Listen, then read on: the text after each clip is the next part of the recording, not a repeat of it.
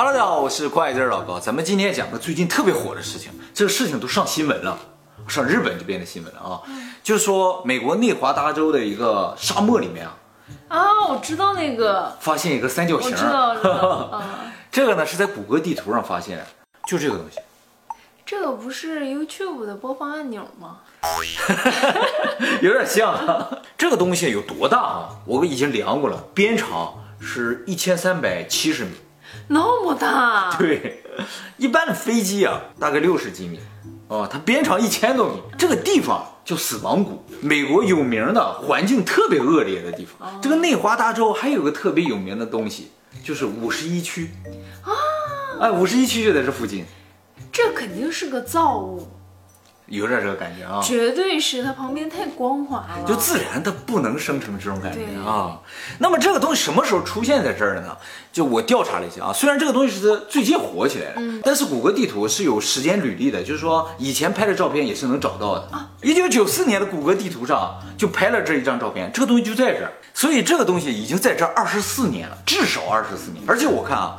二十四年前的他和现在长得一模一样，只是近些年来卫星照片的这个清晰度越来越高，这个东西越来越明显，明显感觉这个东西啊，它的材质和周围是不一样的。对，他们说啊，这可能是个三角形的宇宙飞船，然后坠毁在这儿，然后一头就扎在沙漠里。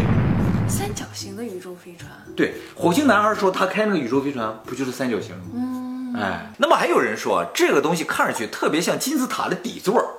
就说原先这可能有个金字塔，完塔没有了，完剩了这么个底座在这儿。但是啊，这个埃及的金字塔它是四棱锥，这是个三棱锥，真的，对，少一棱。所以就算是金字塔吧，也不是很常见的金字塔啊。那么还有一部分不相信 UFO 的人就说，这个其实是一个空军基地的残骸。就说以前在二战的时候，这块地方有一个临时的空军基地，后来基地被废弃了，然后就剩下个残骸在这儿。那么还有人猜测，就是说这个其实是五十一区的一个地下基地的顶端。那怎么这么不秘密呀？就是以前是在地下的，后来经年累月风沙吹啊，把上面的沙子吹掉了，露出来了。我觉得不至于这么不小心，是吧？反正就是各种各样的猜测都有啊。那么哪个猜测比较合理呢？我一开始觉得啊，就是空军基地的那个说法比较合理。这下面有建筑哦，有吗？是是，你给它放大之后，你看啊。这个地方有一些建筑，还有一些栅栏，你看到没有？哦，啊，还有个箭头呢。这有栅栏就感觉是个农场，应该是已经废弃了。毕竟这是沙漠嘛，沙漠里有个农场也很奇怪啊。那这个最神奇，这个箭头是干什么的呢？哎，我调查过了，就是在一战结束的时候，美国那些战斗机啊都改民用了，然后用这些战斗机啊运送邮件，就变成邮政的运输机了。嗯，这些飞机飞行的高度啊都不高的。他们也没有导航，所以他们需要地面上的一个导航的东西，这就是给他们导航的。每过十五英里就会有这么一个东西，而且呢，那个时候邮政的飞机啊都是晚上飞，所以和这个箭头配套了，还会有一个灯塔，维护这个灯塔就需要有一个人居住在那儿，所以边上就会有房子。当然了，这些箭头呢现在就已经不用了，所以边上的房子还有设施也都废弃了。那这个箭头所在的位置其实就是航线所在的位置。如果这个地方是航线所在的位置的话，就说明这个有可能是个军事基地，尤其是空军基地。但是啊，空军基地一般不建在民航的航线上，而且它那个空军基地离这个箭头这么近啊，对，这个导航 感觉建在一起了，就好像给你导航的指向标，右转到了。而且内华达州这个地方有不少空军基地，没有一个是长成这种三角形。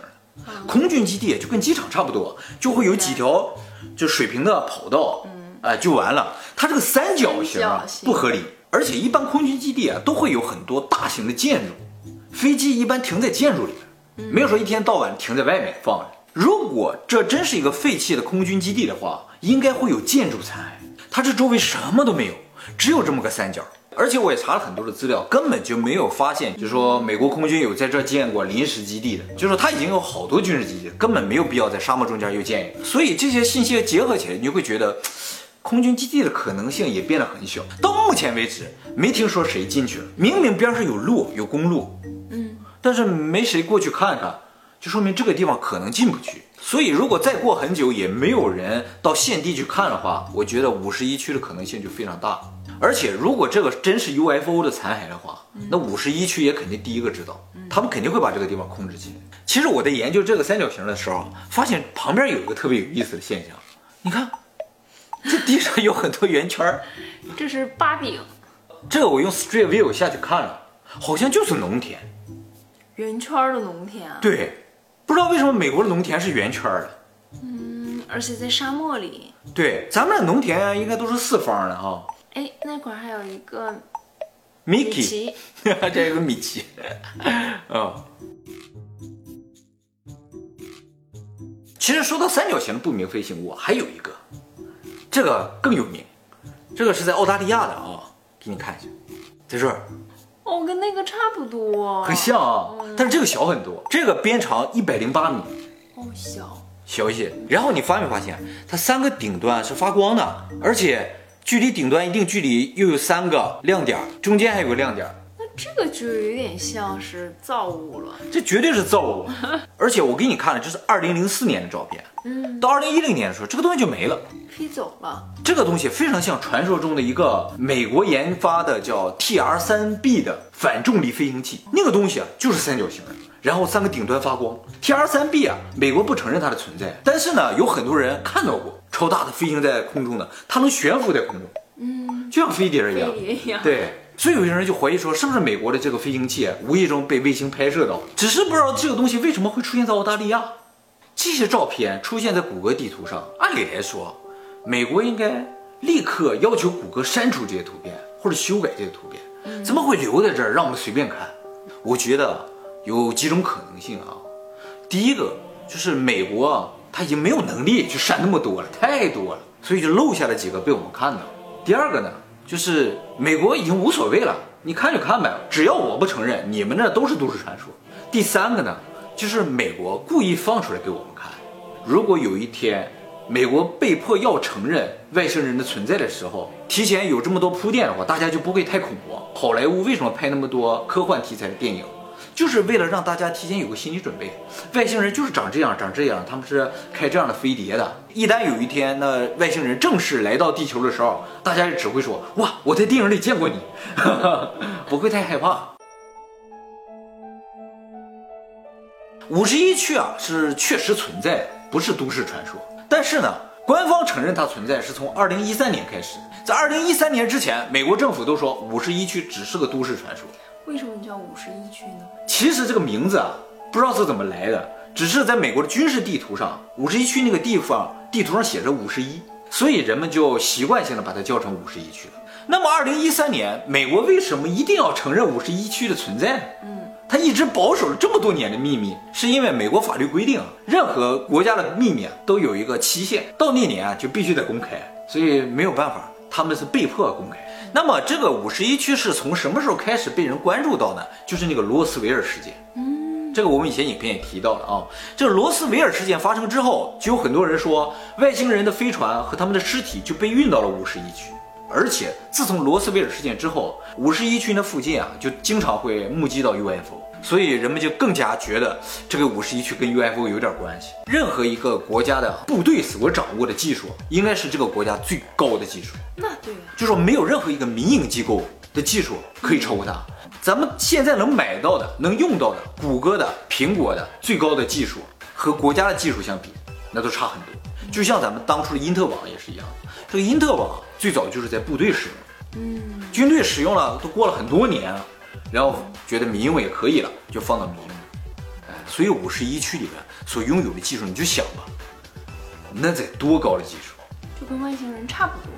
是，所以它有个蝶形飞行物啊，或者有一个三角形的飞行物。很正常，完全不奇怪。那么五十一区的存在呢？政府已经承认了，但是呢，并不代表大家可以靠近五十一区啊。五十一区外面是雇了一些叫雇佣雇佣兵，哎，算是雇佣兵吧，就是像保安公司一样的。这些人啊，是真枪核弹的，不是核弹啊，这些人是真枪实弹的，就说你要靠近，他都不用问理由，可以开枪。我不知道那是五十一区，外面很远就有这个警告牌，那个地方飞机也不允许通过，任何飞行的东西都不允许通过。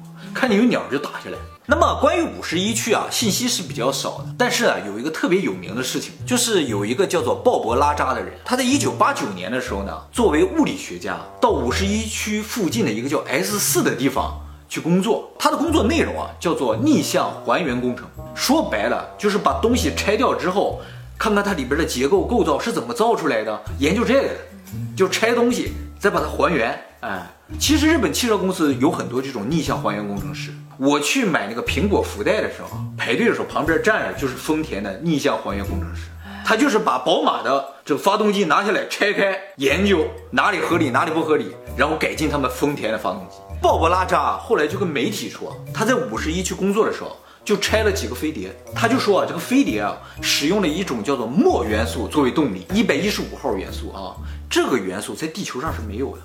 而且在他说这个事情的时候，人类还没有发现这个元素。后来找到了。后来呢，是美国和俄罗斯的一个实验室，在二零零三年的时候做实验，合成了一个。哎，不是合成了一个，叫合成了四个铬原子。这四个铬原子在零点一秒之后，由于衰变变成了锂元素，也就是说这个东西啊无法保存，一瞬间就消失了，变成别的元素。由于它存在的时间特别短，所以铬元素的化学性质完全不知道。那么这个外星人的飞船是怎么运作的呢？它向这个铬元素里打入一个粒子，让它变成一百一十六号元素，然后这个一百一十六号元素迅速的衰退，释放大量的能量，又变回墨。然后它再打入一个粒子，就不断的往里打粒子，它爆爆爆爆爆，不断的爆炸，然后作为一种超强的动力。动力，哎，所以外星人呢就能够通过这种动力的飞船呢，飞好几十、好几百光年来到地球。嗯，而且他还提到，这个飞船上的外星人啊是来自于猎户座的一颗星上。猎户座腰带上呢总共有三颗星，分别是参宿一、参宿二和参宿三。这几个外星人呢来自于参宿一。那他为什么没有被封口呢？说得好，其实他也不是没有被封口。他跟媒体说完这事儿之后，媒体就是查他的履历。他说他是麻省理工和加州大学的双学士的这个像博士生一样去研究物理的，但是没有任何一家媒体查到他的履历。就是他的学历完全就消失了。所以很多支持他的人就说是美国把他这个所有的资料都删掉了。可是为什么没封口呢？你删他资料对有什么用？你删掉他的资料，他说的话就不可信了。如果他真的是麻省理工的一个博士，一个物理学家，那他说话的这个力度就大了。可是他一定是一个很厉害的人，不然不可能让他进去。对，而且在人类还没有发现墨元素的时候，他就已经说了，这飞船是用墨作为动力。他还活着吗？活着，今年五十九岁。好年轻啊！嗯，很年轻，超厉害的。你不也是理工的双学士学位吗？你怎么不去那儿？同样是理工啊，人家是麻省的，我是辽宁省的，我是大连的，差距还是很大的，你知道。